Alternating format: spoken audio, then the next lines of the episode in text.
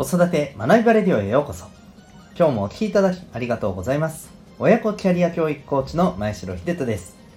強み、コミュニケーション、主体的行動を引き出し、やりたいこととやるべきことのバランスが取れる人間力を10代で身につける。そんな親子のサポートをしております。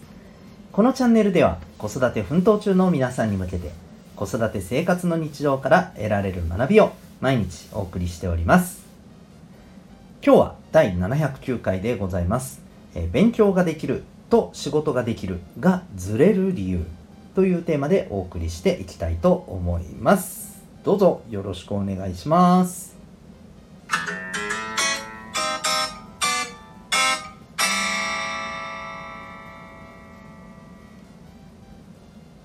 さて、えー、本題でございます。今日はですね、はい、えー、勉強と仕事、うん、のところについてお話していこうと思います。まあ、もちろんあの子育て中の方にはですね、はいまあ、ぜひぜひ、えー、お聞きいただけたらという内容になってますので、ぜひお付き合いください。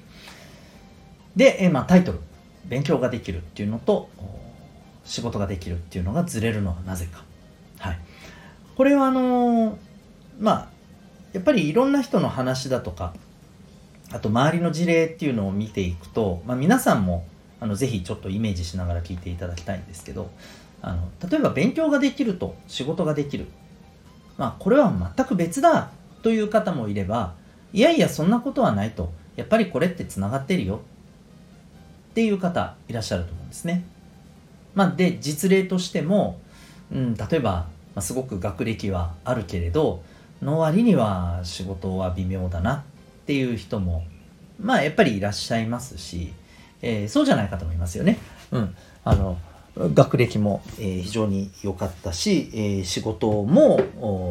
非常にできると、うん、いう人もいる。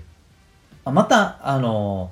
もうこれ本当4パターンになるんでしょうけどね、え勉強は今一つだったけれども、え仕事でものすごく才能を発揮してね、大成功してる人だって、まあ、実際問題いらっしゃるじゃないですか。うん。そして、まあ、ちょっと一番ね、こうなっては欲しくないところですけど、勉強も仕事も、うん、っていうね、方も、まあ、正直いらっしゃると。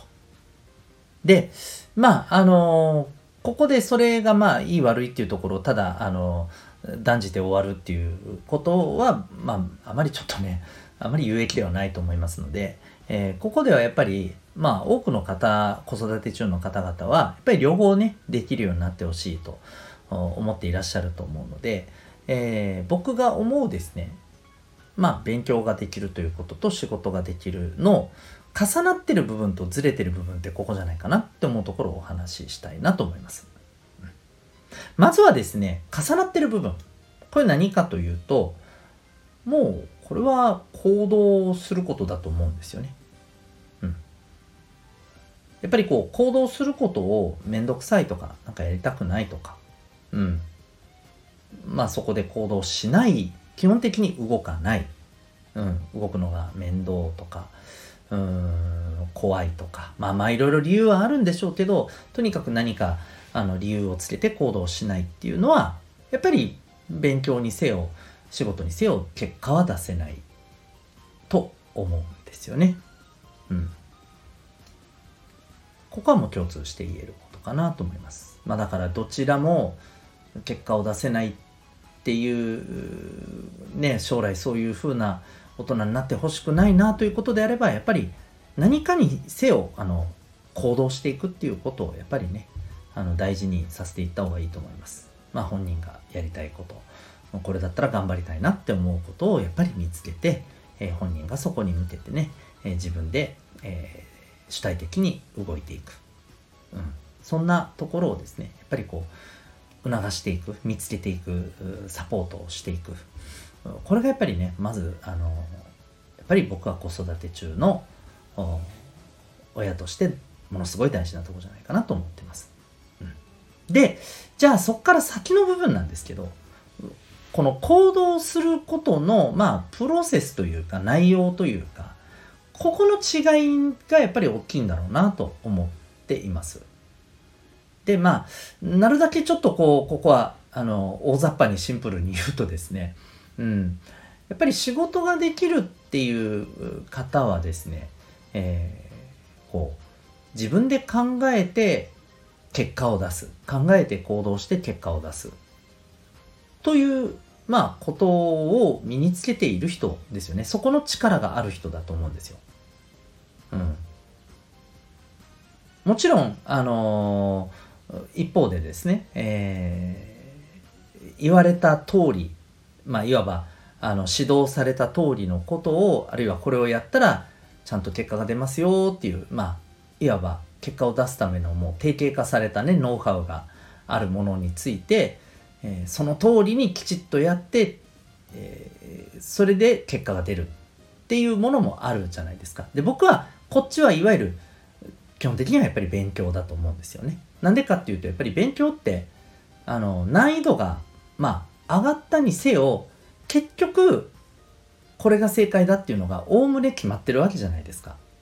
まあ小論文とかねそういうものになってくると話は別ですけどもね。うん。いわゆる一般的なあの試験問題っていうものは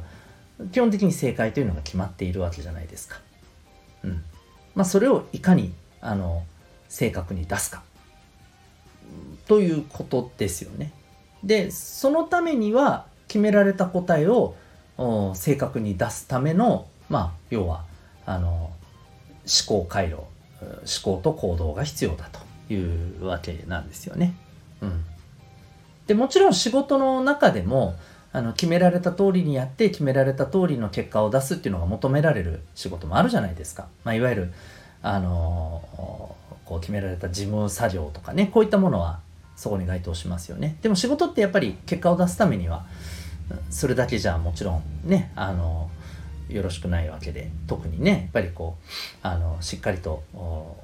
まあ、売上利益を追求していかないといけない生きて、えー、生き延びていけないようなね企業においてはですねやっぱりこうあのこうその時その時の状況っていうものをちゃんと感じ取った上で、えー、考えて判断して結果を出すっていうことがどうしたって求められる。うんだここの部分の違いだと思うんですよね。だから例えばですね同じ勉強でもうん例えば あのまあまあこれはねあのもう僕も元塾講師ですしあのそれをあの否定するつもりは全くないんですけれども例えば塾でこの通り決められた通りにこれをしっかりやりなさいとそしたら結果が出るからねと言われたことを本当に徹底してやってでやっていけばまあ大体結果って出るんですよ。本当にそうそれをきちっとやった人は。うん。結果が出るんですよ。つまり言われた通りのことをしっかりと行動して、えー、ね、勉強で結果を出す。つまり勉強ができるというところでずっとやってきてる人はともすると自分でじゃあもうそういう存在がいなくなってね自分で考えて、えー、その時のね、えー、こうその時その状況っていうものを感じながらあの考えて行動して結果出しなさいっていうねこういわば仕事で求められる場面になるとええってなってしまうっていうのはやっぱり往々にしてあると思うんですよね。うん、そうなるといわゆるあの勉強はできるけど仕事ではみたいなところになっちゃう。そして、えー、逆もあると思うんですよね。例えばそのこう勉強ってすごく面白くないと。言ってることはわかるし、うん、あのだけどなんか決められたことをただ覚えてただテストやってね。何がそれであの いいんだと。なそれそれのどこが楽しいんだと。つまらんと。そんなもんやってられるかと、うん、いうふうな感じで勉強が嫌いになってる人もいると思うんですよね。うん、そう。あとは本当こうなんか一方的に聞いてねえー、それを頭に入れてみたいなことがそもそもなんか あの嫌だと。自分が興味を持ったことに対して主体的に考えて、えー、探求してっていうことはめちゃくちゃあの好きだし得意なんだけどこの決まったことをね、えー、こうインプットして、えー、それを正確無比に出すみたいなそんなんつまんねえと。いう人はいわゆる勉強苦手だけど、えー、仕事で成果出せるっていうパターンの人だと思うんですよね。うん。はい。ということで考えていくとですね、えー、勉強でも仕事でも両方できるようになってほしいのであればやっぱりですねうんこう勉強っていうところで、まあ、最初こそはねあの結果の出し方っていうものを、まあ、ある程度あのこんな風にやりましょうっていう方はねお伝えした方がいいと思います。でもやっぱりある程度のところからは自分で考えて、えー、勉強の戦略戦術をね自分で考えて行動してで結果を出す。という体験をやっぱりね積ませていった方がいいと思うんですよ。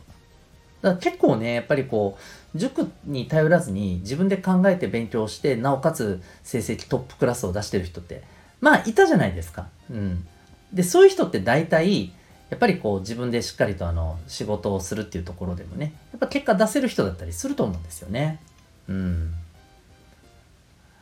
僕のやっぱ体験上あのそういう人は多いなって思いますよやっぱり。うん。はい。でえー、そうそういうやっぱりこうあのお子さんのなんていうのかな行動をやっぱ促していくことが大事じゃないかなっていうふうにね思いますね。はい。ということで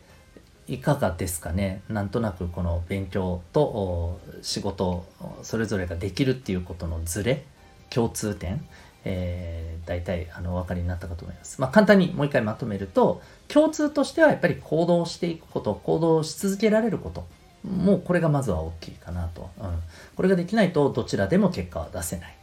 どちらもできないということになると。で、えー、その上で、えー決められたことを決められた通りにやって、えー、結果を出すっていうところで、まあ、成果が出せるのは勉強の部分であると。ただ、えー、仕事の部分では、えー、やっぱりそれだけではダメで、うん、やっぱその時の状況やいろんな情報をやっぱりこう、うん、都度都度しっかりと感じ取りながらですねその場で、えー、判断して、えー、しかるべき結果を出すためのね、はい、力を身につけるっていうことが求められてくると。うん。だから勉強でもそれを意識した取り組み方をすれば、まあ、勉強も仕事も両方成果を出せるっていうところにつながるんではないですかというね、えー、お話でございます。はい。えー、ぜひですね、あのー、まあ、子育てお子さんへの関わり方というところで、えー、参考になりましたら幸いでございます。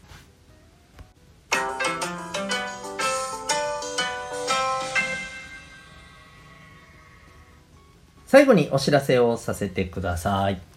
えー、私のこう親子のキャリア教育のサポートがですね、えー、セルフアクションコースという、え6ヶ月間でですね、え親子でコーチングセッションをおのおの受けてですね、で、その中で、えお子さんはですね、えー、まあ、成功のための習慣、あるいは社会に出て、えやっぱり必要とされるあのお金のことに関する知識や、まあ、マインド、うん、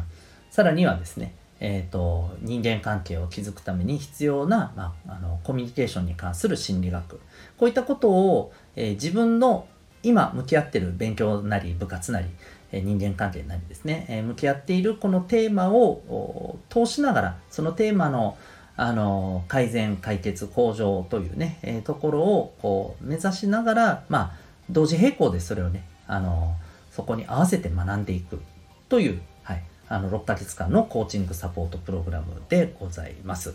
あの、一方ね、保護者の方はお子さんとのコミュニケーションのためのやっぱり心理学を学んだり、また必要であればね、親御さんもあの、えー、お金に関するね、知識をね、お子さんと、まあ、本当に並行しながらね、学んでいったりっていうメニューもできますし、何よりですね、あとはご自身の、はい、えー、望むキャリア、今後の生き方ということをこう発見し、実現に向けて行動していくっていうサポートも、まあ、コーチングを通して、え、やっております。